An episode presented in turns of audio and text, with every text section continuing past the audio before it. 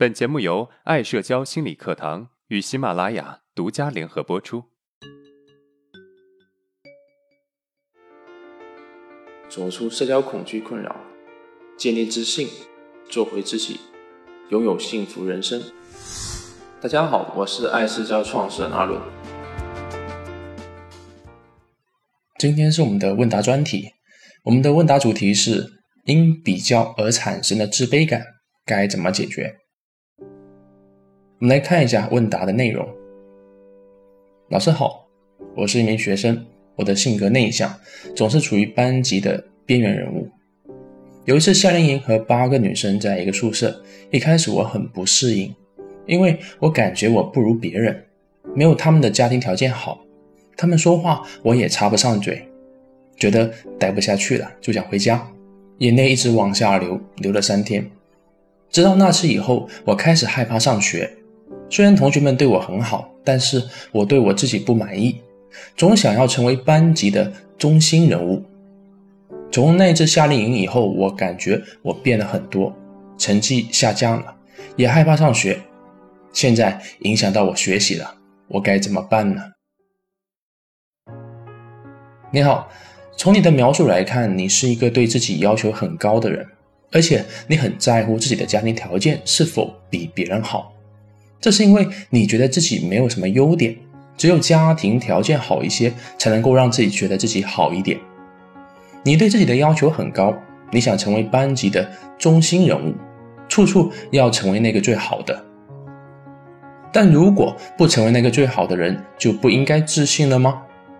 你把自信变成一种比较之后的产物。事实上，自信不是比较得来的。如果自信仅仅靠比较获得，自信会变得很不稳定。比如今天你看到别人长得没你好看，家庭条件没你好，你就觉得自己是最好的。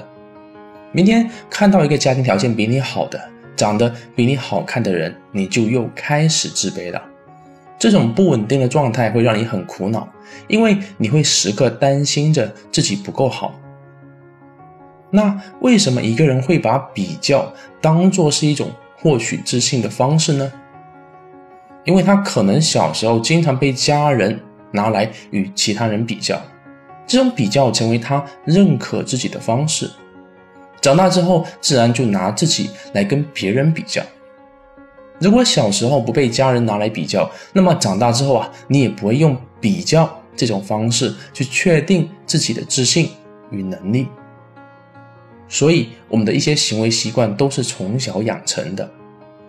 当我们被用来比较的时候，就等于在对你说：“你如果比别人好，那么我才爱你；如果你不比别人好，我就不爱你了。”这个之前我们也讲过。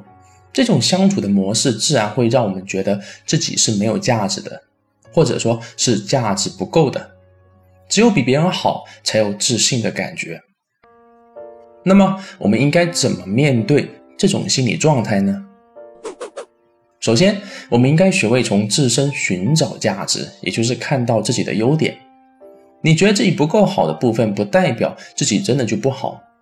有没有可能是你对自己要求太高了导致的呢？多去挖掘自己的优点，而不是天天抓住自己的缺点不放。自我否定的心理状态啊，确实会让你只记住缺点，忽略优点。而正因为这样，我们才需要努力的挖掘它。挖掘优点的方法很简单，你只需要把自己的优点记录到手机上，看到一个优点记录一次，睡觉之前啊看一下就好了。至于什么才算是优点？只要你觉得做一件事情是好事，不管是对于自己或者他人，都是优点。其次，放下比较。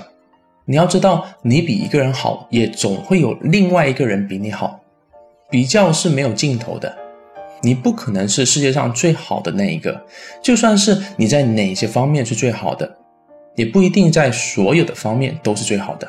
肯定有比你好的人，所以比较是一个没有意义的事情。如果真的要比较，那么你可以跟自己比，今天跟昨天比，今天跟明天比。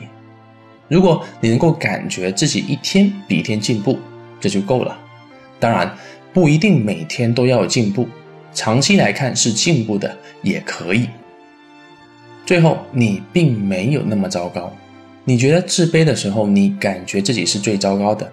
事实上，你并没有那么糟糕，只是因为对自己的高要求而自己无法达到，导致的一种自我攻击的状态。这种状态表现为紧张、不自然、无法做自己。但其实你可以做自己，那些你做不到的事情，你只要放松下来，是可以一一做到的。我相信你有过这种体验。好，如果今天的内容对你有帮助，那么欢迎订阅我们的专辑，也可以分享给有需要的朋友。